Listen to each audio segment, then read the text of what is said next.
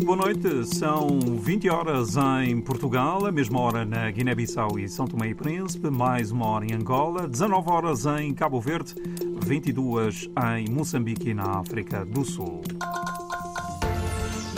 Síntese da atualidade às 8 com a edição de António Simões.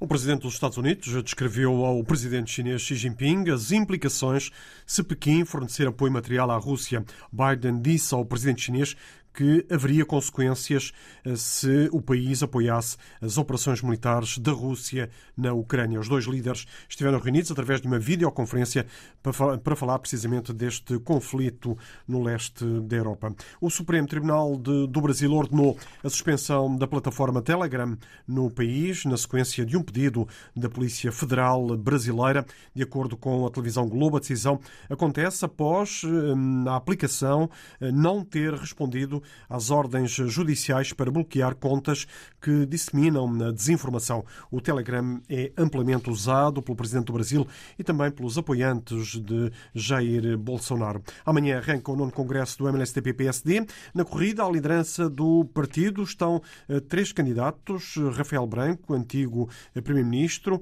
ehm, eh, o primeiro-ministro e líder do partido Jorge Bom Jesus e o governador do Banco Central Américo Barros.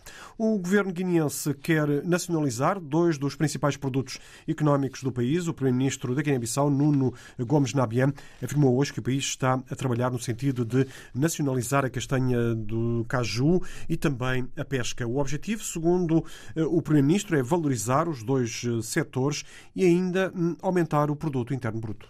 Temos, temos o, o setor eh, agrícola que continua, portanto, na miséria, e nós pensamos que esta estratégia de nacionalizar este produto vai ajudar, de facto, a Guiné-Bissau de certa forma. Primeiro, é aumentar o nosso PIB. Portanto, temos que esse, esse, esse valor, o valor tanto da castanha de caju, se é assumido pelo governo, certamente que vai ajudar eh, nesse sentido. E também as pescas. Nós visitamos, vimos que já estamos em condições, dentro de dois, três meses, de poder exportar a partir da Guiné-Bissau e isso vai trazer, portanto, mais valia para a nossa economia.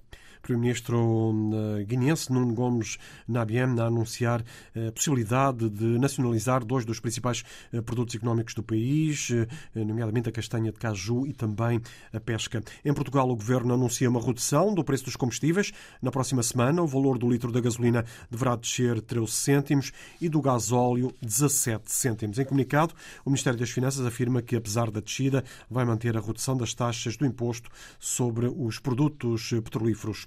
O chefe do governo cabo-verdiano prestou hoje uma homenagem às vítimas da Covid-19 em Cabo Verde, no assinalar da passagem do primeiro ano da implementação da campanha de vacinação eh, contra hum, o coronavírus. Ulisses Correia Silva eh, destacou também o trabalho do setor sanitário. Eu gostaria, em primeiro lugar, de prestar uma homenagem, acho que é sempre merecida, aos profissionais de saúde.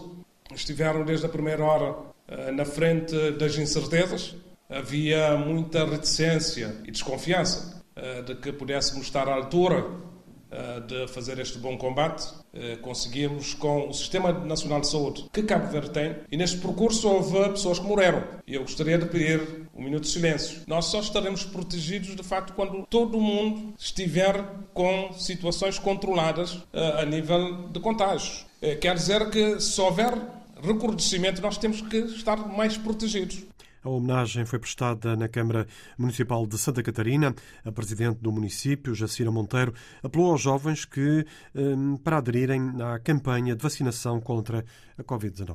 Santa Catarina e alguns municípios de Santiago Norte ainda estão abaixo, não estão muito abaixo, mas ainda não uh, chegaram os 70% que foram propostos.